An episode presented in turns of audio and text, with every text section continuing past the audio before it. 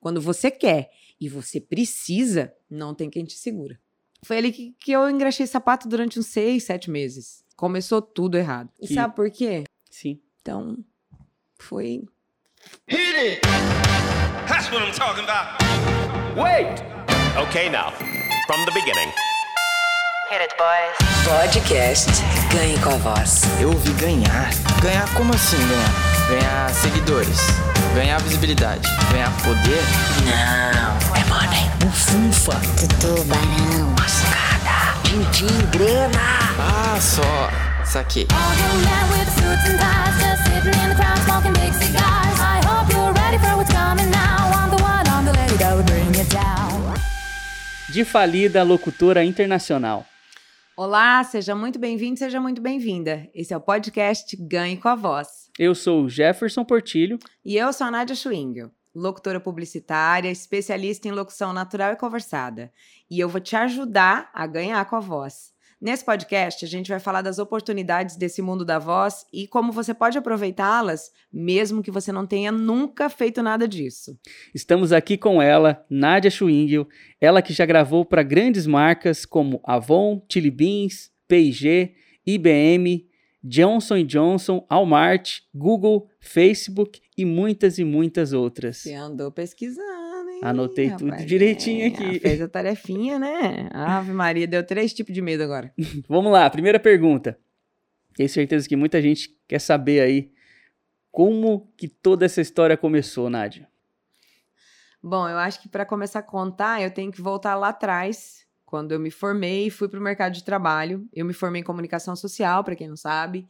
É, os meus pais moram lá no Mato Grosso, em Alta Floresta, que fica lá na divisa com Pará quase.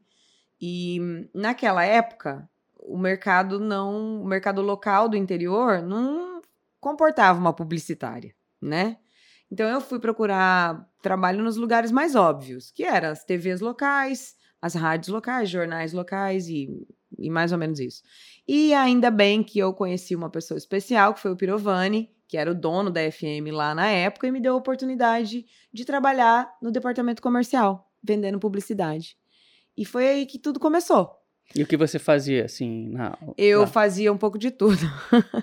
Quando a gente começa, né? A gente acaba de de sair da faculdade, vai para o mercado, a gente tem que fazer um pouco de tudo. Fazia pesquisa, atendia cliente, escrevia texto, fazia atendimento, atendimento telefônico, recepção. E acabei na marra, obrigada, amarrada, tendo que fazer programa também, porque faltava alguém, tinha que tampar buraco, eu acabei tendo que aprender nos finais de semana e, enfim, acabei tendo que fazer. E foi mais ou menos isso. Uhum. Começou, começou assim a história. Só que eu nunca fui locutora, nunca me vi como locutora, não gostava. E fiquei anos assim, sem, sem querer aquilo. Porque, ah, eu sou publicitária, eu me formei, eu fiz faculdade, eu tinha isso na minha cabeça. Uhum. Eu tinha um certo preconceito, na verdade, sabe, co- com a profissão. E é, foi mais ou menos assim que começou tudo. E essa história dos Estados Unidos? Então, nessa época, eu comecei a juntar um dinheirinho de formiguinha ali. A minha mãe me ajudou, porque eu tinha um sonho desde a adolescência de viajar, de aprender inglês num outro país e tal. E eu acabei indo. Tirei meu visto e acabei indo para os Estados Unidos e morei lá três anos. Foi na época do World Trade Center. Eu, passei, eu fui em 99, final de 99. Fiquei 2000, 2001 e voltei em 2002. Então, essa situação do, do 9 de set- do, do 11 de setembro eu tava lá. E depois a gente pode até falar disso se você quiser, mas enfim, é uma coisa mais complexa de se contar. E tem uma história engraçada, engraçada não, né? Bem até punk. De mas você, foi fazer pesquisinha mesmo, né? De você ter até trabalhado como engraxate. é, eu engraxei sapato lá. Como É, que foi isso? Isso aconteceu porque eu achava que eu ia chegar lá e ia ser estudante, que eu ia conseguir um estudar legal, pagar uma escola, e não é nada disso, né? Eu cheguei lá, tive que trabalhar mesmo para conseguir me manter. E Mas trabalho. como que foi essa história, assim? E trabalho para imigrantes é só trabalho de, né, de, de funcionário como lava-prato, babá, garçonete. E acabei de engraxate, porque eu não falava inglês. É, O que eu falava, tem até uma história engraçada sobre isso. O que eu falava quando eu cheguei lá era no English, please. Eh, Spanish, please. Só. Water e good morning e that's it. Não falava mais nada. E eu me lembro que quando eu fui de avião para lá, eu vim de Portugal para lá, que eu tinha ido para a Europa tentar um trabalho. E aí eu cheguei no avião para vir e não sabia falar nada. E era alemão, inglês e uma outra língua. O cara do meu lado pedia água, eu repetia. Ele falava water, eu falava water. Ele falava vinho, eu falava vinho. E assim, e tive que comer camarão ao alho, porque era a única coisa que o cara pediu e eu nem comia camarão. Passei com um pãozinho de manteiga e foi isso que rolou. Enfim, Isso foi a ida de. é, quando eu fui para os. Estados Unidos. E, gente, foi, foi punk. Engraxar sapato foi uma das, das experiências que eu tive mais interessantes. Que foi onde eu comecei a aprender inglês, porque eu engraxava só para americanos mesmo, naquelas empresas de. Acho que você pode até colocar uma fotinha depois da minha caixinha e eu de uniformezinho.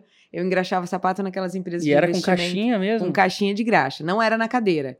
A cadeira era só para engraxates VIPs. Como eu tava começando, eu tinha que começar pela caixinha. A caixinha era tipo assim, uma, uma iniciação. Que louco. Entendeu? Todo mundo que começava, começava na caixinha. E era na Penn Station. A lojinha era na Penn Station em Newark. Na Ferry Street. Quem conhece é a Rua dos Portugueses, né, em Newark, em New Jersey. E foi ali que, que eu engraxei sapato durante uns seis, sete meses. E depois disso teve uma história de babá também, né? Então, aí eu machuquei. Daí, quando eu machuquei a mão nessa história da graxa, eu bati um dia a mão na cadeira, porque no final de semana eu ficava na cadeira, que era o lugar que se ganhava mais dinheiro. Eu bati a mão, machuquei os dedos e acabei não conseguindo fazer o shine, porque o brilho do sapato você dá no dedo, assim. E tinha que fazer muita força. E eu acabei não conseguindo fazer, porque os dedos ficaram fachados aqui e tal. E aí eu tive que procurar outro, traba outro trabalho. E acabei conseguindo, porque eu já estava um pouquinho melhor no inglês, um trabalhinho de babá. Para trabalhar com essa família, que foi uma benção na minha vida, que tinha dois meni- um menininho e uma menininha gêmeos, que ela tinha feito inseminação na época, e um menininho de cinco anos. E foi com essa família que eu aprendi inglês. Viajei e trabalhei um ano e meio, enfim, para depois vir embora. Que virou minha família lá depois. E em 2002 eu voltei para Alta Floresta, e quando eu voltei para Alta Floresta, eu tava deslocada, né? Eu tava deslocada, eu totalmente sem amigos, enfim.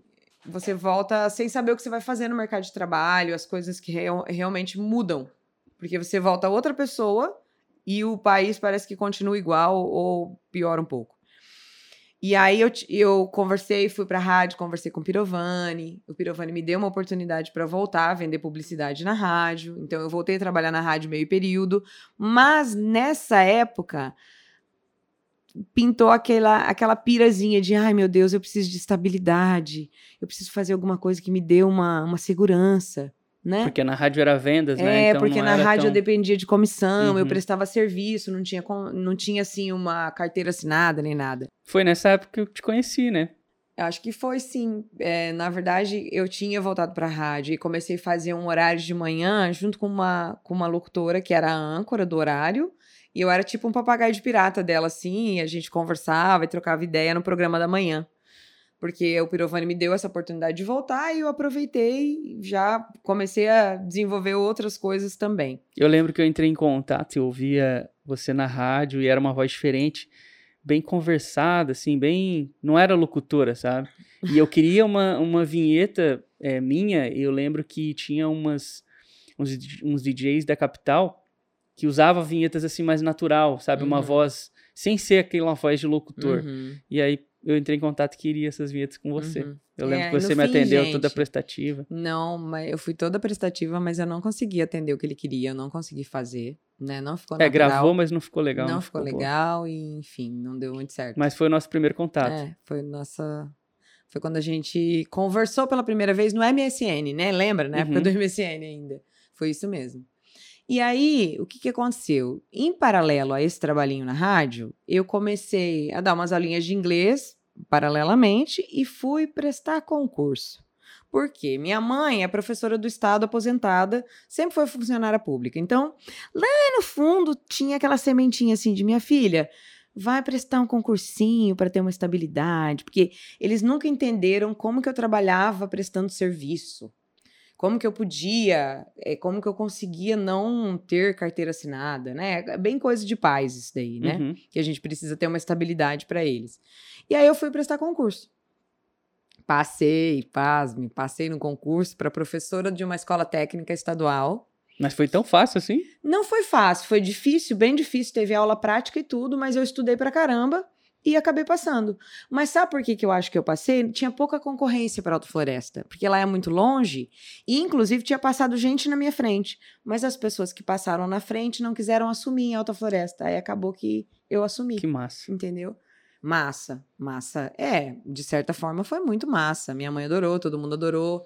Eu fiquei bem por um tempo, foi bem legal, mas foi um aprendizado. Serviu para me dizer que eu não servia para o serviço público. Mas rolou alguma coisa? O que aconteceu? Ah, não dava certo, né? Eu era uma pessoa muito diferente daquele ambiente é, estatal e daquele sistema. Eu acabei falando palavrão dentro de sala de aula. Eu não tinha perfil. Eu não tinha o perfil de uma professora comportadinha que ia fazer as coisas dentro do esquema. E acabou que tudo era muito burocrático, tudo era muito difícil, as pessoas realmente tinham outro ritmo, eu era muito acelerada. E chegou num ponto de eu chegar lá de manhã para dar aula e eu sentar e chorar, porque eu queria, tinha preparado a minha aula no dia anterior, reservado o equipamento que eu precisava para a aula, tipo uma TV, um videocassete, etc. E aí chegava lá no horário da aula, os alunos esperando e o material ainda não estava na sala, porque era outra pessoa que era responsável e aquela pessoa ainda não tinha chegado e ainda não tinha feito, enfim. E eu não, eu não conseguia me enquadrar naquele sistema e as coisas acabaram não funcionando.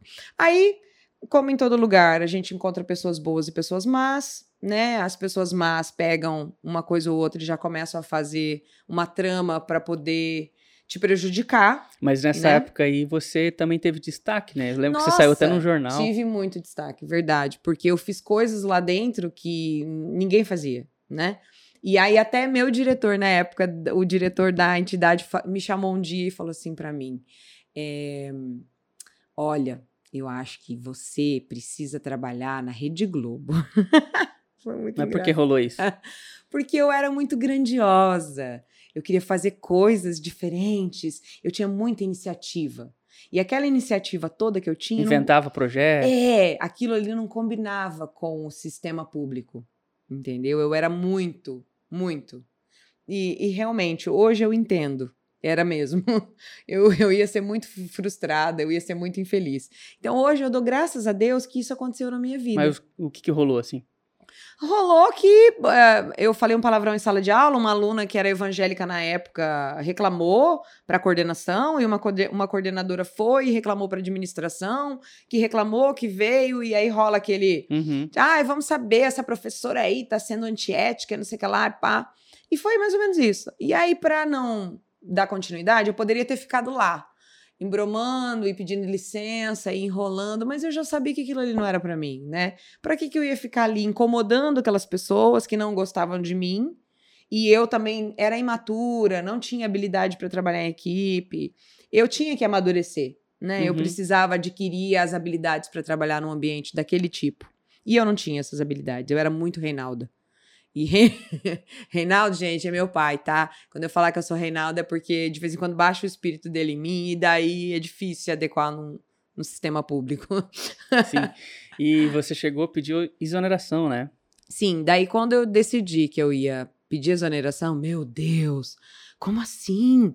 Você é concursada, você é louca, vai jogar essa oportunidade, um salário fixo, você pode ir enrolando aí, vai pedindo licença, vai, né? Gente, eu não ia conseguir nunca fazer isso, entendeu? Realmente, as, as pessoas, meus amigos, as pessoas tinham razão, eu poderia ficar enrolando. Mas eu seria igual a todas as outras pessoas que ficam enrolando lá e não fazem o que tem que fazer. Então eu não era essa pessoa. E nunca serei, nunca iria ser. Eu sabia que eu não iria ser. E daí, nesse período, eu já estava vendendo perfume de sacoleira. Já estava vendendo umas coisinhas, porque eu já sabia que aquilo ali não era para mim. Eu já tinha sentido no meu coração, sabe? Que, ai, cara, não vou durar muito tempo aqui, porque eu não, eu não consigo me adequar. Eu não conseguia me adequar. Já sabe? tava fazendo uma rendinha extra. É, ali. eu já estava fazendo outras coisas porque eu não conseguia me adequar. Então, Como eu tinha morado fora, eu tinha pegado uns perfuminhos pra vender no eBay, comprava umas coisinhas de umas lojinhas gringa e tava vendendo pros amigos, lembra? Uns Uhum, bonés, lembro. uns negócios. Aí o que que aconteceu? Eu falei assim: "Ah, quer saber? Vou pedir exoneração desse negócio, e vou ser comerciante, porque nossa, tô com tudo, ó. Todo mundo comprando meus Tava produtinhos. ganhando dinheirinho é, já. todo mundo comprando meus produtinhos, tarará. Falei, ah, vou vender aqui uns produtinhos e vai dar tudo certo, né? Nossa senhora, hein? Que errada. Mas que Aí errada entra a que eu história dei. da falência. Nossa senhora. Aí, o que, que aconteceu, Jefferson? Eu achava que eu tinha experiência, que eu podia, que, eu- que aquela vontade toda de vencer, de ser alguém na vida, ia me levar para algum lugar, que eu ia ser, ah, ser bombar. Lembra disso? Pois é, comprei uma lojinha que era só o estoque de um amigo que tinha uma lojinha de perfumes para trazer os meus perfuminhos e começar a vender. No início foi mil maravilhas. Uma maravilha, mas depois eu fui me enrolando, fui entrando em dívida, comecei a dever, trocar cheque, dever para agiota, comecei a complicar o nome do meu pai. Não procurou ajuda, né? N- Na verdade, assim, eu achava que eu sabia fazer. E aí, o meu erro foi esse. Desde o início, eu teria que ter procurado uma pessoa, ou uma, uma- ou o Sebrae, ou qualquer um para me ajudar, para me orientar. Porque eu, como administradora, zero à esquerda. Como financeiro, zero à esquerda. E tudo que uma empresa precisa para dar certo é Eu lembro que financeiro você e administrativo. começou a vender, né? A Então, notinha para as pessoas, para os amigos. gente, nem, meu Deus, você sabe, tem, um- gente, eu tenho uns 20 mil reais ali guardados de notinhas da loja de fiado. Até hoje tem gente que me deve. Tem gente que parou de conversar comigo porque me deve. Nunca mais me cumprimentou, nunca mais falou comigo porque me deve. Então, assim, essa coisa de ter comércio é uma coisa muito frustrante para quem não tem habilidade para isso e para quem mora numa cidade que conhece todo mundo e você acaba sendo obrigado a fazer fiado entre aspas. Eu não sabia cobrar. Eu não tinha essa. Bem cara de interior mesmo. é, bem cara de interior. E, e você foi até o Sebrae, né? Teve uma, teve uma época Não. que você foi daí. Então, aí foi a virada de, de chave. Aham. Quando eu, eu vi que o negócio estava feio, que estava virando uma bola de neve, que eu não sabia mais o que fazer. Eu falei, gente, eu vou ter que fechar, ou vou ter que vender, alguma coisa tenho que fazer. Fui no Sebrae. Na hora que cheguei no Sebrae para conversar com a menina, não lembro o nome dela agora, até eu tenho que agradecer ela, porque ela foi fundamental. Ela falou assim: Não, não, não, não, pelo amor de Deus, você não, você fecha as portas agora, você leva tudo para sua casa, para de pagar todas essas coisas fixas, essas despesas, você tá louca. Isso aí é um absurdo que você tá gastando. Porque eu tinha custos fixos, eu tinha funcionário, tinha energia, tinha telefone, tinha internet, tinha segurança, tinha, enfim, E você não tinha um sistema de fornecedor, né? Você Não, importava tudo, então tava faz... fazia tudo errado. Eu não tinha um eu capital de giro ali. e tudo tal. errado. Eu lembro. Começou tudo errado. E aí o que, que aconteceu? Gente, fali, né? Não tinha o que fazer. Fali, peguei os restinhos de produtos, levei para minha casa, que nem era minha casa, era uma casinha que meu pai tem lá, que eu morava do lado da firma. E é isso. Entendeu? É e aí isso. traumatizou. Traumatizei? Hum. Eu não queria nunca mais na vida ter um negócio, nunca mais na vida abrir uma porta, nunca mais. Meu Deus, chegava a me dar uma agonia a hora que alguém falava nisso pra mim. Fiquei realmente traumatizada. E aí, eh, sei lá, eh, tinha essa coisa da locução. Lembra que nessa época foi quando a gente começou a namorar, Sim. a gente começou a ficar junto e a gen- eu comecei a gravar alguns comerciais, fazer algumas produções para ganhar um dinheirinho extra. E você sempre me falava: olha, você é muito boa nisso, você devia investir nisso, mas eu nunca acreditei.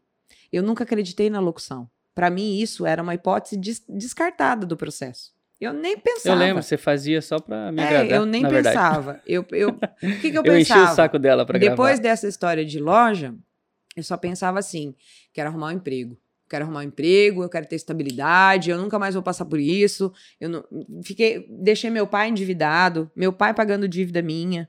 Lembra? Meu pai ficou pagando banco, enfim. A gente ficou um bom foi, tempo gente, foi uma humilhação geral, foi, meu Deus. Não, ó, não desejo isso pra ninguém, tá? Foi ridículo. dívida. E aí a gente acabou saindo da cidade, né? Sim, aí o que que houve? A gente, você recebeu uma proposta de trabalho, lembra? Uhum. Jeff recebeu uma proposta de trabalho em Lucas do Rio Verde, que é meio do estado, que é uma área de soja, que tinha um clube de uma amiga DJ, e ele recebeu uma proposta para ir lá tocar o clube e fazer festas, eventos e etc. E a gente já estava junto, né, Jeff? Eu acabei indo com ele. Me carregou junto, Com eu carreguei Com a ele, história e- toda, com a né? história a toda. gente falou, ah, Ah, vamos, vamos dar um tempo. alguma coisa nova aí, quem Exatamente. sabe dá certo. Porque tal. virou uma fofe- fofo- fofocaiada local. Enfim, é cidade pequena, gente, vocês imaginam como que era, né? Sim. É, as pessoas batiam cedo lá na, na empresa do meu pai para falar da gente, enfim, virou, né? A gente virou a novela mexicana do momento. Sim. Mais ou menos isso. Enfim, o que, que aconteceu? A gente foi para Lucas. E aí, em Lucas, eu, eu ainda não acreditava na questão da locutora. É, eu ainda em demorou para virar minha ficha. Em Lucas a gente ficha. mudou e lá eu já tinha cabine de gravação, a gente montou um Exato. pequeno é, home studio, porque eu fazia as gravações do clube, do clube, então eu você gravava pra mim, você me Z3. ajudava, Ah, e aí a gente eu comecei a vender locução para o carro de Uhum. som, alguns spots para rádio, mas era bem pouco assim, era mais pro clube mesmo. Gente, eu tenho que contar uma coisa pra vocês. Nessa época, a gente foi. Nós morávamos numa salinha comercial, numa avenida movimentada lá, que eram duas salinhas. A gente não tinha onde comer, a gente não tinha onde lavar roupa, a gente não tinha onde lavar louça. Eu lavava louça e roupa no banheiro. E a gente cozinhava num um fogãozinho que a gente tinha levado, lembra? Em cima do. É, a gente fez uma coisa. divisãozinha. É, e aí E tinha o aí- estúdio, a cabine, e a gente dormia no estúdio, na cabine ali, né? Uhum. E aí tinha um colchãozinho, e enfim. E era isso. A Sim. nossa, a nossa vida foi difícil nessa época, hein? Nessa época foi Não foi foi. tipo um recomeço, né? Mas o mais difícil mesmo nessa época foi trocar o dia pela noite, ter que trabalhar na boate à noite, de bilheteria, ter que amanhecer e depois ter que trabalhar no outro dia. Foi difícil, hein? É, a gente trabalhava de quinta a domingo, né? Comecei a engordar, comecei a ficar gorda, obesa mórbida, comecei a ficar ansiosíssima porque não tinha trabalho, perdida, totalmente perdida, desesperada porque tinha falido, tinha decepcionado minha família, enfim. Endividada até as cuecas, A né? gente pagou conta Nossa um bom tempo. senhora, endividada com um agiota ligando, cobrando, todo mundo. Nossa, gente, que situação. Foi feia a coisa. E aí, em, em Lucas, eu ainda não. Eu gravava os comercialzinhos pra você, mas a minha ficha da locutora não tinha caído ainda. Eu falava, E eu falava. fui, gente, olha o que eu fui fazer. Eu fui procurar emprego na Sadia, porque eu queria era um emprego bom, entendeu? Fui- levei currículo na cidade inteira, levei em Sorriso, levei em Sinop, levei em Lucas. As pessoas me chamavam para os processos seletivos, lembra? Mas eu nunca era contratada. Por quê? Porque eu já tinha pedido exoneração de um órgão público, eu já tinha quebrado uma loja, então, o meu perfil era de uma pessoa empreendedora que tinha dado errado e que tinha deixado um, um concurso do Estado. Então, pensa, se coloca no lugar da Nenhuma pessoa do RH. investir, Ninguém ia investir em mim, né? E eu já era mais velha. Então, pra quê? Pra que a gente vai gastar dinheiro com ela? Ela vai deixar a gente na primeira oportunidade. Mas Então- depois você conseguiu até um trabalho no Wizard, né? Consegui, eu comecei a trabalhar na Wizard lá de Lucas com as, com as meninas, que, meu Deus, foram a salvação da lavoura, umas queridas, uns amores, uns anjos que apareceram na minha vida. Depois até fiquei muito triste de deixá-las na mão quando a gente veio embora. Mas, cara, elas, elas são ser humanos, seres humanos sensacionais, as meninas. E depois disso, depois de trabalhar na Wizard, a boate, o que, que aconteceu? Gente, nessa história toda, eu toda perdida, estressada, engordando. Eu acho que vocês sabem, quem tá ouvindo aí, quem tá me ouvindo sabe, já, já passou por dificuldades assim, né? De entrar naquela pira louca de procurar trabalho. O que, que a gente decidiu? Como eu tinha os produtinhos ainda da loja, a gente decidiu que a gente ia lá na 25 de março fazer compra, lembra? Para trazer uns produtinhos para continuar vendendo. É, nessa época, você tinha os produtos da loja, eu lembro que você anunciou no Mercado Livre e começou a vender. Foi. Quando você entrou na Wizard, você sobrou um dinheirinho e você falou, amor, tá vendendo Uhum. legal no Mercado Livre, por que, que a gente não busca mais algumas coisinhas e coloca pra vender, porque a gente Foi. vai ter uma rendinha até melhor. Eu falei, ah, beleza. Legal. Eu nunca tinha ido pra Fechou. 25, eu falei, Fechou, vamos. Bora. Foi isso mesmo. E, e se eu não me engano também, né, nessa mesma nessa mesma pegada aí, a boate estava dando umas festinhas boas, lembra? Sim, Você já tava tinha- fazendo dinheiro Já bom. tava melhorado. Exatamente. Já tinha melhorado. E, e outra, o Mineiro também ajudou bastante. O Jeff arrumou um parceiro daí que foi parceiro dele na, na sociedade, depois na, na boate. Cara, gente boníssima, né? Que ajudou Sim. pra caramba a gente, um querido. Também a gente tem muito que agradecer a ele, né? Sim. Enfim, O que, que aconteceu, gente? Pegamos esse dinheirinho que a gente tinha ali, né? Das festinhas e tal, e das vendinhas dos produtos, e fomos pra 25 comprar mais produto. Lá na 25, tinha uma promoção de passagem pra Florianópolis, lembra? Aí um olhou pra cara do outro e falou assim: ai, 90 reais, bora, né? É, eu lembro que você perguntou pra mim, Jefferson, você conhece a praia? Você já viu o mar, né? É, eu falei, praia? Não, nunca fui. Tipo, sempre quis, mas nunca a pensei gente assim, tava né? lascado, né? Em viajar tava- e tal. Quando ela Uhum. falou, eu falei, mas não vamos gastar? Ela falou, tá 90 reais a passagem, acho que era 99. É, era o preço de um perfuminho que a gente ia comprar. A gente deixou de comprar, tipo, dois perfuminhos pra, pra vir pra cá. E aí a gente pegou o avião e veio pra Florianópolis. Passamos um dia, um dia e meio aqui, É, dois acho que dias. foi quase dois dias. Daí fizemos um tour. A gente veio e fez um tour de van, lembra? Era um tour, acho que se eu não me engano, era leste e norte. Não, é- era Lagoa. Então, Começava no. É, leste e norte, isso, mesmo. Isso. Tour leste e norte, que fazia o norte da ilha, Aham. isso mesmo. Gente, e foi assim ó, o que aconteceu. Foi exatamente assim. A gente entrou na van lá no centro, foi na Praça da Árvore, lá da, da Figueira. Subimos o Morro da Lagoa. Na hora que a gente subiu o Morro da Lagoa, o Jefferson subiu assim, olhou que dá uma. Pra quem não conhece, o- a Lagoa da Conceição dá uma vista pra Joaquina, ir pro mar, ir pra Praia Mole, ir pra Barra da Lagoa. é, e é- um, é um morro é bem lindo, alto. né? é lindo, é lindo. É uma- é eu acho que, pra mim, é uma das vistas mais bonitas aqui. Na hora que o Jeff subiu, que ele viu aquela imensidão de oceano lá na frente, Atlântico, olhando pra ele, e viu a lagoa e tudo mais, ele olhou pra mim e falou assim: Eu não quero nunca mais ir embora. não foi? Uhum, eu lembro até hoje. E aí, gente, como é que e faz? era, eu falei sério. Eu falei, Não, e eu falei: Como assim, amor? amor, eu Não. quero morar aqui. E eu falei, mas amor, a gente não tem dinheiro, a gente não tem nada. Como que a gente vai fazer? E ele daí ligou pro mineiro, né? Negociou a, a sua parte da boate, sei lá o que, que vocês fizeram. Eu bolo lembro que a foi. gente voltou só pra buscar mudança, E a vender as gente foi e tal. Lucas, vendemos tudo que a gente tinha, né? Vendemos tudo que a gente tinha. E viemos pra Florianópolis. E no fim, a gente pensou o seguinte: se é pagar boleto, vamos pagar boleto na praia. Né? Foi mais ou menos essa nossa teoria. e aí viemos embora. De mala e cuia. De mala e cuia. Isso foi em abril de 2011, né? Como a gente já tinha saído da cidade dos nossos pais, essa decisão não foi tão difícil, porque a gente já tava, já tinha, né, saído da cidade de A gente já Natal, pelo menos a lascado, minha. né? Então, Já tava lascado, longe de todo mundo mesmo. morar na praia, cara. Você já tinha deixado seu filho pra trás, porque o Jeff tem um filho de, de 16 anos hoje, mas o filho já tinha ficado lá, né, com a mãe dele. Então, assim, a gente já tava longe das pessoas que a gente amava, né? Já tava sofrendo Sim. de saudade. E hoje ele mora comigo. É, hoje né? ele tá aqui, inclusive, bem ali, ó, rindo da minha cara. e ele é desses. ele, é nossa, ele é nosso produtor, segundo ele.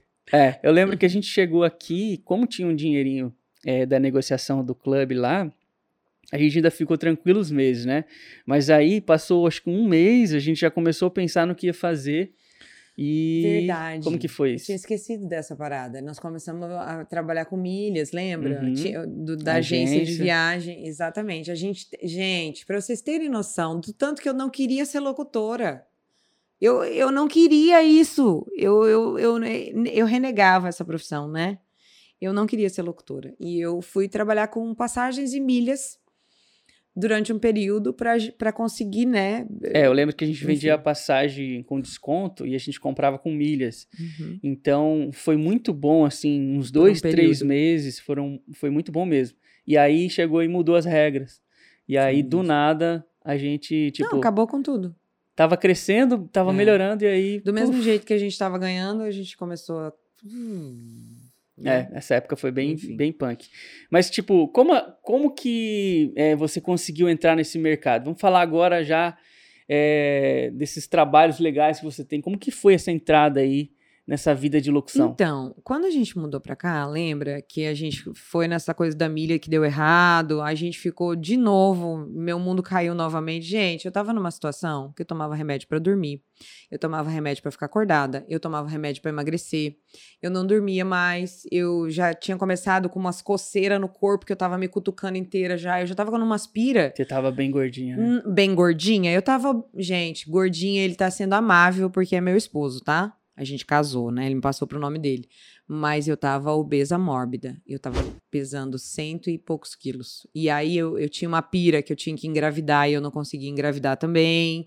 Todos os problemas da idade chegando, todas aquelas ânsias femininas de sou mais velha, meu Deus, o que que tá acontecendo? Eu preciso, eu preciso ter sucesso, eu não tô conseguindo, nada dava certo. Aí o que que aconteceu? Esse menino aí tava armando pelas minhas costas.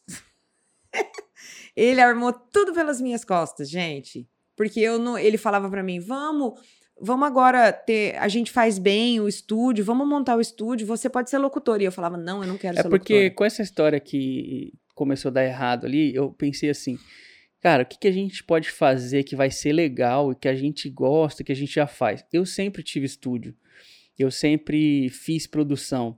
Eu, em locução, assim, eu não tinha muita experiência, que eu fazia mais locução para Era carro de som e tal. né? E eu Mas falei assim, tinha. cara, vamos montar o estúdio.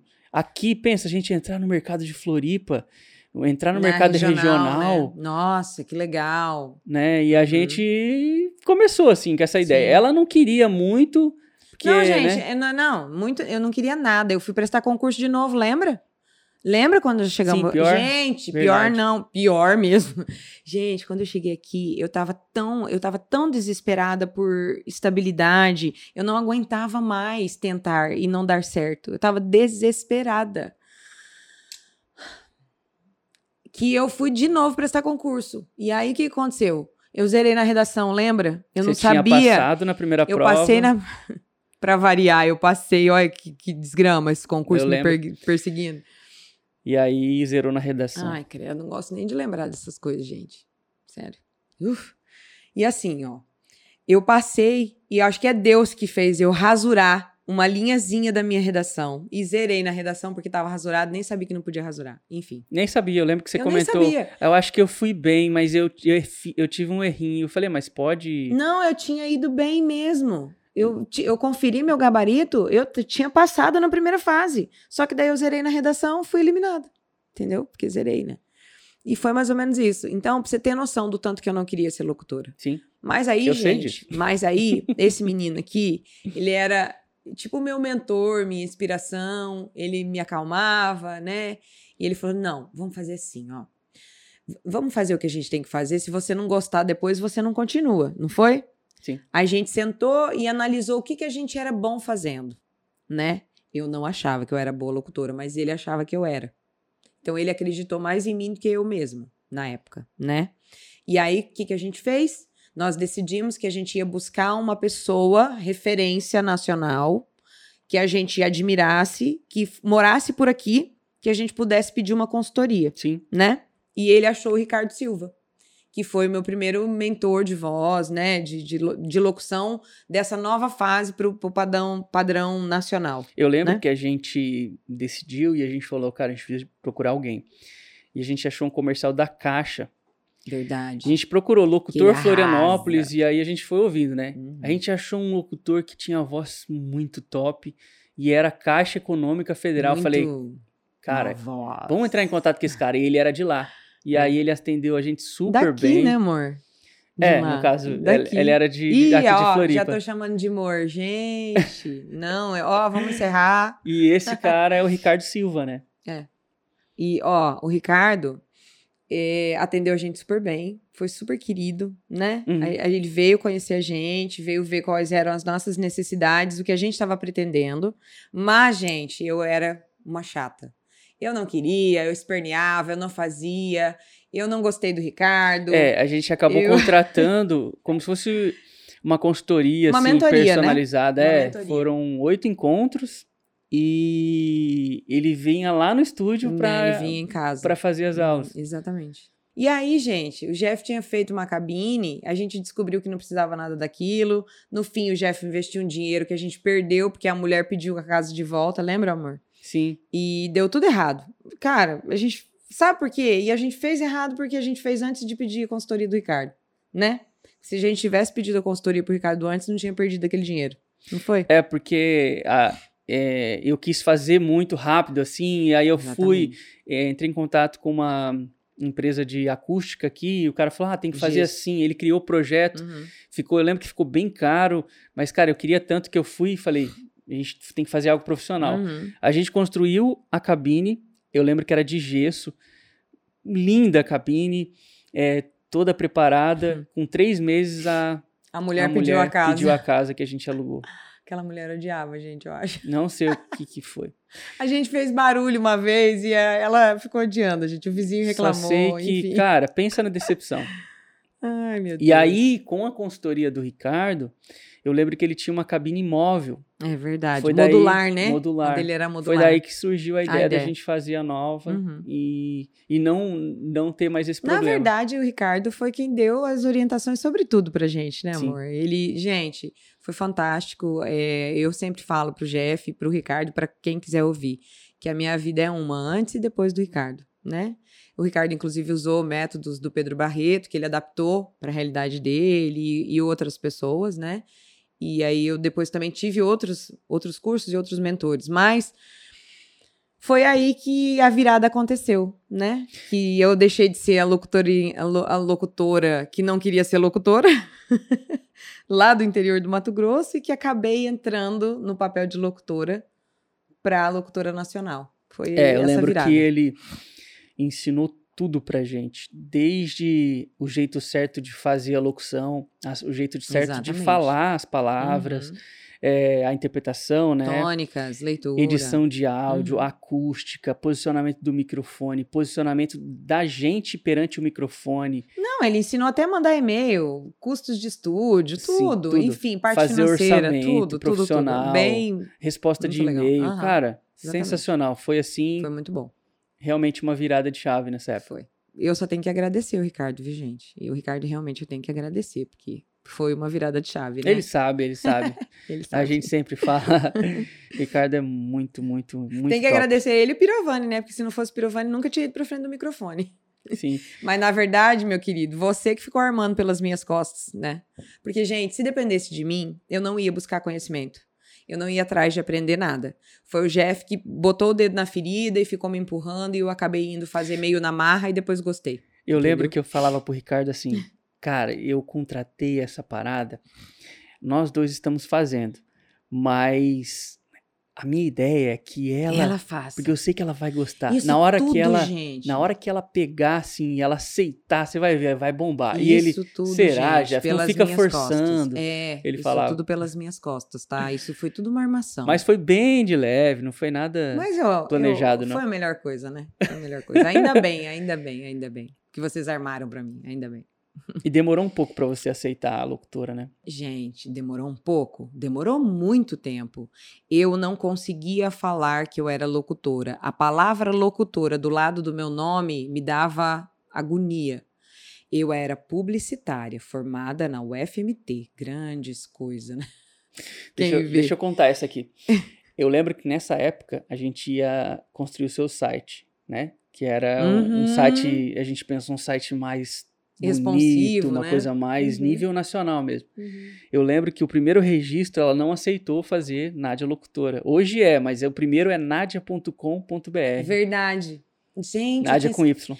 Eu tinha esquecido disso. Eu não deixei porque eu não conseguia Ela não, aceitar. não colocava locutora. Eu não conseguia aceitar locutora do lado do meu nome. E sabe por quê, gente? Eu senti, eu tinha, eu preciso explicar isso pra vocês melhor.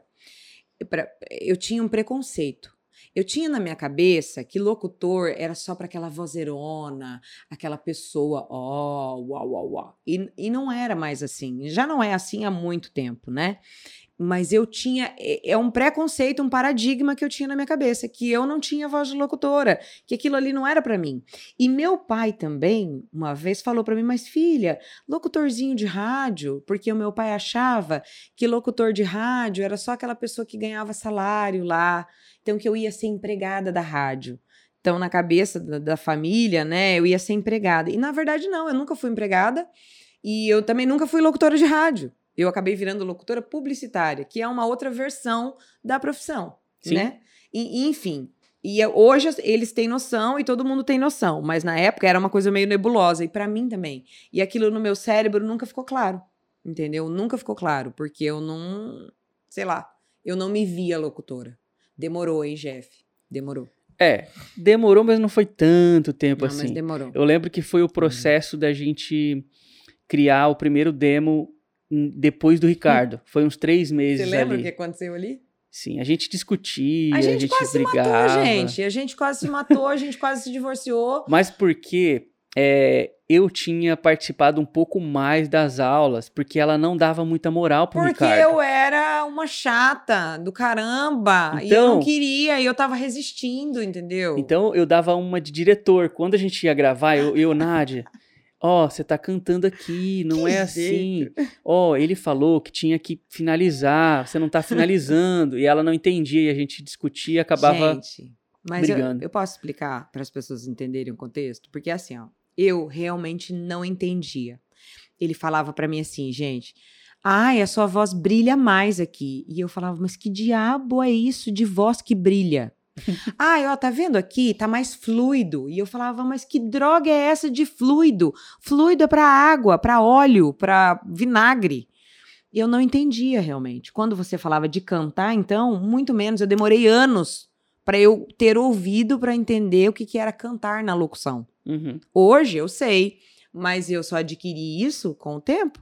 sim. Gente, eu era muito teimosa, eu era muito Reinalda. Era? Não, eu era. Hoje eu sou muito mais resiliente, muito mais flexível. eu era muito Reinalda. E outra, não era só Reinalda com você. Eu tinha uma teimosia comigo mesma, eu não admitia que eu tinha estudado uma faculdade de comunicação e que eu ia virar locutora. Como assim, gente? Pra mim era, uma- era humilhante. Eu admiti que eu não tinha dado certo na minha profissão, Sim. entende? Que eu era frustrada. Que eu era uma profissional frustrada, entendeu? Mas a sua formação ajudou um pouquinho também, né? Ah, claro, qualquer formação sempre ajuda, né? Eu acho que as formações que a gente tem, mesmo que elas sejam frustrantes, elas dão pra gente embasamento em várias coisas. Então me ajudou. Eu É. lembro que depois que a gente fez o demo, logo na primeira semana a gente já vendeu, você ficou super feliz. Ali você começou realmente a aceitar E que sabe por quê? tava rolando a locutora. Porque eu vendi. E isso era o que eu fazia na rádio. Sim. Então, foi. É, eu lembro que começou a vender, é, foi um trabalho bem legal, não sei se você pode falar, mas foi uns trabalhos bem legais. Uhum. E daqueles trabalhos começaram a vir outros.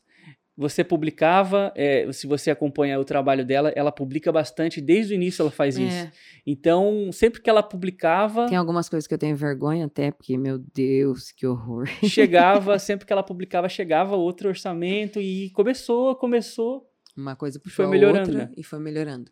Meu primeiro cliente, inclusive bom, foi Google, lembra? Foi KI É. Network, que tá comigo até hoje. Esse Que, que eu- também tenho que que eu agradecer, falei. que foi o Eduardo. Que realmente. Foi um dos primeiros trabalhos depois É. dessa nova, Nova versão fase. da, da locutora, né? Exatamente. E Nádia, em quanto tempo foi esse processo até você ter uma renda que você considerava mais sólida, assim? Olha, eu, eu penso que a gente fez a consultoria com o Ricardo, né? Chamamos o Ricardo e tal. Eu fiquei resistindo ali pra gente fazer aquele demo. A gente fez até um curso, né? De, gringo pra fazer. Eu levei, eu acho que uns três meses nisso. Eu acho que depois dos três meses eu já consegui fechar alguma coisa assim que o demo ficou pronto, porque o demo era muito bom. Eu lembro que esse curso gringo era especificamente de demo, né? Exatamente, era pra fazer o seu demo matador. Uhum. padrão internacional, entendeu? Realmente foi muito bom pra gente. Sim. E, e aí, quando a gente terminou esse demo, que eu já comecei a fazer prospecção ali, eu já fechei o primeiro trabalho. Mas quanto tempo você... Três meses, três meses e meio, eu já fechei o primeiro trabalho. Aí depois levou mais uns três meses para eu já ganhar trabalhos melhorzinhos, ou seja, uns seis meses no total. E aí eu acho que com uns nove meses eu já estava com alguns clientes me dando um retorno legal. Uhum. Eu, eu digo sempre que com nove meses eu já estava, tipo, pagando aluguel, tendo uma rendinha legal. Uhum. Porque lembra que a gente tinha uma meta tão. A gente tinha uma meta tão, né, simples, e eu já estava além da minha meta. Sim, verdade. Então, né? E aí, o que, que aconteceu? Eu acho que depois dos nove eu já estava bem. Sim. Quando eu chegou num ano, eu já tava, pô, nossa senhora, hein? Nunca esperava que isso ia ser desse jeito. Eu já tava feliz pra caramba, Sim. porque realmente tinha dado certo. Nesse momento você já tinha aceitado, já tava Não, com- acho que com seis meses eu já tinha dado a virada de locutora, né? já tava nadialocutora.com.br. É, já, eu já tinha me aceitado, porque aí começou, começou a me dar retorno financeiro, começou a me dar, não era o retorno financeiro que era a questão, era o retorno de produtividade, era eu ver o meu trabalho sendo elogiado por uma pessoa naquele demo que ficou lindo, era eu receber uma proposta de orçamento, eu recebia mais nãos do que sim. Eu recebia um, um sim por a cada três dias e recebia 20 nãos. Eu mandava 100 e-mails e recebia 20 respostas. Não tinha problema. Eu estava tão feliz com aquilo pelo fato de eu estar conseguindo entrar no mercado novo, me posicionar, ganhar mais do que eu já tinha ganhado em outros trabalhos, entendeu? Eu lembro que você criou um método, né, de prospecção Sim. seu e que você tinha a meta diária, você ficava É. louca Meta quando de- você não batia, eu lembro? Fazia meta de contato, né? Eu- a minha meta era 10 contatos por dia, todos os dias, durante pelo menos um ano e meio, dois anos. Sim. Eu acho que eu contactei todas as produtoras desse Brasil. Sério. eh, Não, deve ter ficado algumas sem contactar, mas eu fiz muita prospecção. Nossa Senhora. Tá. E essa história de mercado internacional, como é que foi? Bom, aí isso já começou ali no primeiro ano. no- do primeiro para o segundo ano, eu já comecei a pesquisar esse mercado. Encontrei alguns locutores que já estavam no mercado internacional. Quem me ajudou muito foi o Pio, nosso, no- meu colega de profissão, que me passou as dicas mais básicas e preciosas, né? E que foi muito generoso, que é uma alma generosa. E partindo dele, eu, eu fui descobrindo valores, fui descobrindo como funcionava o mercado e fui daí trilhando o meu caminho. Uhum. Eu fiz o meu caminho e fui fazendo os meus preços e me colocando e me posicionando. Nisso o inglês me ajudou bastante, né? Mas não precisa de inglês. Todos, a maioria dos locutores que eu conheço nem falam inglês, entendem, porque o Google hoje faz tudo pela gente, né? Mas me Mas ajudou, ajudou, mas né? ajudou bastante, sim. Me ajudou bastante, é, é, sem dúvidas. E, e busquei a ajuda de outras pessoas também, mas poucas pessoas são receptivas. O mercado de locutores não é muito receptivo. As pessoas se sentem ameaçadas, ela- a- elas acham realmente que a gente vai concorrer com elas, que a gente vai tomar trabalhos delas, enfim. São poucos que são, São parceiros, poucos que né? são parceiros de verdade. Enfim, e é por isso que hoje eu procuro ser parceira com todo mundo, porque eu sofri bastante para conseguir espaço, sabe? E eu lembro que aí começou a bombar a parada, né? Graças a Deus. Bombar de verdade, né? Os trabalhos nacionais de Dólar. destaque. Não, os trabalhos nacionais de destaque começaram a aparecer. Trabalhos em dólar, que o dólar já estava três vezes o valor do real na época, né? Uhum. Bem, bem alto. Então, assim, as coisas começaram não só financeiramente, mas como em reconhecimento. Eu comecei a gravar para marcas boas, né? Reconhecidas, e isso não tem preço. E eu lembro que foi aí que você começou a estudar para fazer o seu registro, né, de atriz. Ah, gente, tem mais essa história, né? Eu comecei em 2014, desisti porque eu tava obesa, tava com muitos problemas de saúde por causa da obesidade, tava querendo engravidar, daí eu tomei hormônios, lembra? Fizemos um tratamento, eu perdi um bebê, e aí isso tudo com mais um monte de coisas, né?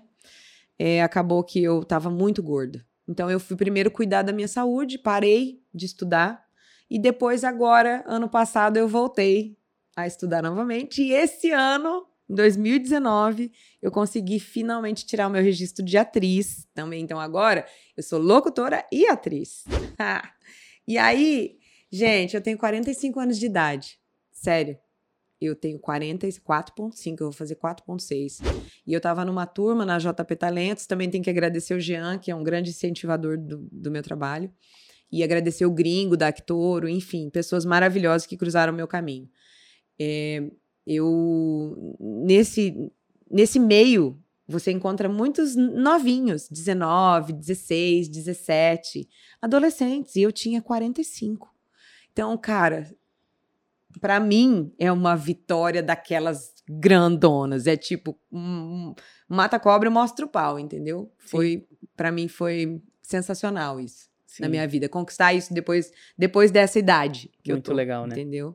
E aí você gravou o seu primeiro é, comercial em vídeo, né? Então, e agora com registro eu posso fazer isso. Eu posso tanto dublar oficialmente, como eu posso gravar publicidade falando nos vídeos. Antes eu só podia fazer figuração ou aparecer, enfim, né? Porque eu não, eu não era registrada. Hoje a gente tem o famoso DRT, que não é DRT, gente, é registro. E eu posso. É, hoje eu vejo que você tá esse ano assim, eu vejo que você tá no seu ápice da carreira mesmo. Tô. Até como pessoa, eu vejo é, o seu semblante, o jeito que você lida, tá é bem diferente daquela Nádia que não aceitava a locutora do lado do nome dela. É, a Nádia realmente amadureceu e realmente evoluiu. E eu acho que isso é devido a buscar conhecimento, buscar ajuda principalmente. Na verdade, Jefferson, sabe o que que aconteceu aí? Eu reconhecer que eu precisava de ajuda. Porque eu era muito teimosa, eu não aceitava ajuda. Sabe aquela coisa que a gente Sim. é criado assim? Não, você consegue, você tem que fazer sozinho. Né, né. Cara, não é vergonha nenhuma você falar, eu não sei, eu não consigo, eu preciso de ajuda. E eu fui buscar. Fui buscar e fui fazer teatro e conheci pessoas maravilhosas, enfim. E é isso. Sim. Chegou um ponto que eu vi que as pessoas começaram a chegar em você, né? Exatamente. Ah, me ajuda. Eu lembro que você Uhum. montou um grupo de, tipo, uma mentoria grátis, assim, com algumas pessoas, né? Só pra ajudar, pra... Não era uma mentoria, né? Era um grupo de autoajuda, na verdade. É. Todo mundo se ajudava. Como se fosse uma mentoria, né? Porque o trabalho era bem, É. bem até, Era um, um mini mastermind. tipo isso. tipo isso. Mas foi bem legal, assim. Eu via que você tava bem é, empolgada com esse projetinho, assim. Mas sabe mesmo por pequeno. quê? Mas sabe por quê? Porque quanto mais você passa conhecimento, mais você aprende, mais você percebe que você precisa daquelas pessoas e daquele conhecimento. Quanto mais você ensina, mais você aprende. E mais você faz bem aquilo que você está ensinando. Entendeu? Então, isso é, é fantástico, essa troca. E eu, como já tinha dado aula no Ceprotec, na área de vendas, e tenho os meus ex-alunos, e fui homenageada como professora, eu tenho essa veia professorinha da minha mãe, sabe? Sim. Então, essa coisa de ensinar tá no DNA, tá ali em algum lugar. Só que, né, no meio do caminho eu fui perdendo, enfim, buscando Sim. outras coisas e, e etc. É, a sua personalidade é muito de pessoa boa, assim, de, de ajudar, É, mano. né? De... Ih, gente, hoje tem, hein? Ó, de- tá até me elogiando no Não, podcast. mas isso é verdade. Quem te conhece, quem é amigo seu, que te conhece há mais tempo, sabe que você ajuda, que você faz mais pra outra pessoa até do que por você. É, eu sempre né? fui bem meio assim mesmo. E as pessoas às vezes até usam isso, é, tipo, Ah, sempre. abusam um pouco, sabe? Faz mas é, tem um coração muito grande mesmo. Faz parte, isso aí eu herdei do meu pai mesmo. eu e meu pai somos muito parecidos nesse ponto. Eu pareço muito com ele, assim, coraçãozão. Bruta que nem coxa de mula, mas um coração doce, mole, chora por qualquer coisa. E dessa história toda tá nascendo esse podcast, né? É isso. Ah, eu espero que as pessoas gostem, né, gente? Eu espero que vocês gostem, sério. Sério. Porque, olha, Ó, pra ficar mais. não é fácil falar de mim. Pra ficar mais visível aí, eu separei aqui algumas perguntas que é tipo assim: qual foi o primeiro passo que pra você foi importante nessa jornada aí? Só pra gente simplificar um pouco a parada. Bom, eu acho que a primeira coisa para você no processo, no meu processo, né? Você quer Uhum, saber no meu isso, processo? no A primeira processo. coisa no meu processo foi querer. Eu acho que querer fez toda a diferença no processo. eu, eu confirmo isso porque até o momento que você não quis, não É. tinha acontecido. E, é, e é, mas o seguinte, eu, eu acho que o querer, quando ele tá junto com a necessidade, com a dificuldade, com a falta de dinheiro, ou com uma coisa trágica, a perda de um filho, a perda de um bebê, um- enfim, coisas que aconteceram ali, a idade chegando, o fracasso, pessoas te criticando, você devendo. Quando a água bate aqui no nariz, a- aquela vontade é, que é o querer, ele se multiplica, ele, ele é elevado à vigésima potência. Sim. Então, isso realmente, quando você quer e você precisa, não tem quem te segura. Com certeza. Não tem quem te segura. E o passo dois, o que, que você diria que, que seria? se você quer, você tem que buscar conhecimento, né? Buscar ajuda de alguém. Porque eu era muito autossuficiente. Eu achava que eu não precisava de ajuda. A história da loja. Sim. Eu fali porque eu achava que eu não precisava de ajuda, que eu conseguia sozinha.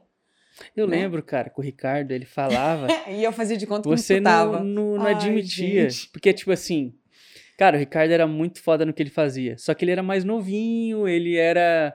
Ele era um, um cara que chegou e tal. E ela, tipo, pô, É. esse cara chegar aqui Como e falar que eu que eu, vou falar, admitir, vou- que eu vou né? fazer isso e. Então, realmente, foi Eu era ser chata pra resistente. É, eu era resistente. muito resistente. Não, gente, na verdade não era o Ricardo. Era eu comigo mesma. Era um problema que, que necessitava de terapia mesmo. Eu comigo mesma, aceitando que eu tinha que abrir a guarda e que eu precisava ser ajudada. É isso. É terapia, né? É aquela pessoa que não admite que precisa de terapia. Sim. Lembra? Eu fui, eu voltei da psicóloga brava. Porque a psicóloga. a- lembra disso? Sim. Porque eu não admitia que eu precisava de ajuda, gente. E é isso. Eu acho que você admitir que você precisa de ajuda, buscar ajuda e conhecimento é o segundo passo. Sim. E qual que é o terceiro passo que você acha que foi importante nessa sua jornada? Ah, eu acho que você tem que acreditar, né? Tem que acreditar em você e acreditar que você consegue fazer. E que é possível realizar, né?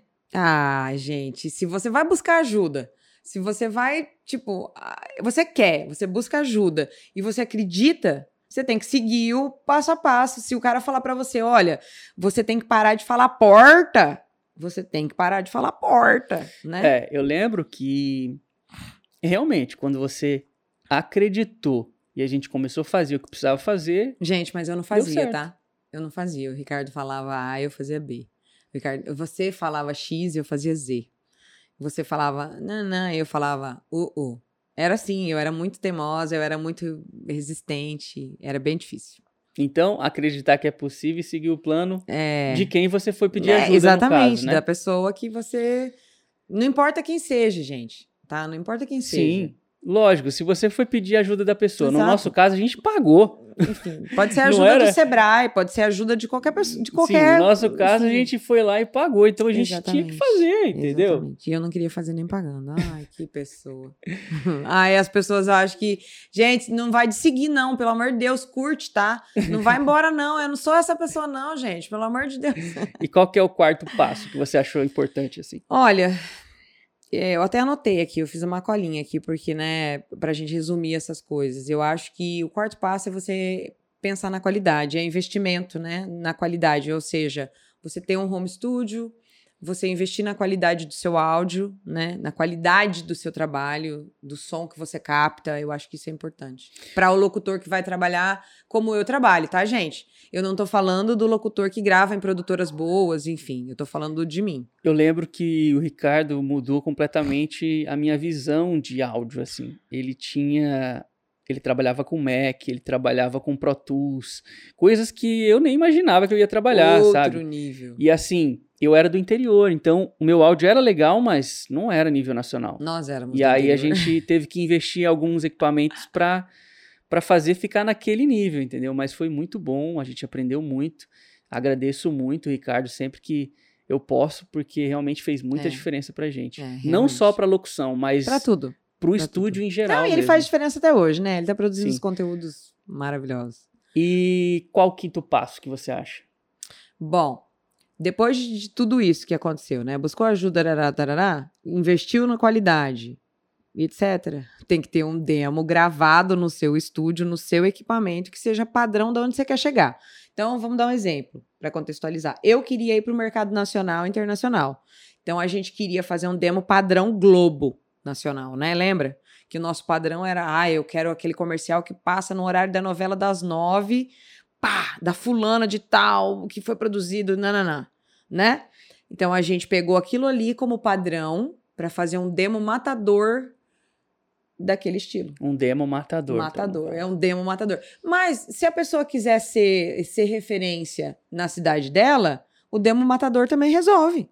Gente, o demo matador, ele mata mesmo. Ele mata, cobra, Ele serve para todas as regiões. nichos. Se a pessoa é do Exatamente. interior, se a Não pessoa importa. mora numa região, no caso, igual era Lucas, que a gente não era É. capital, mas também não era Uhum. interior, era um, um entre ali, né? Sim.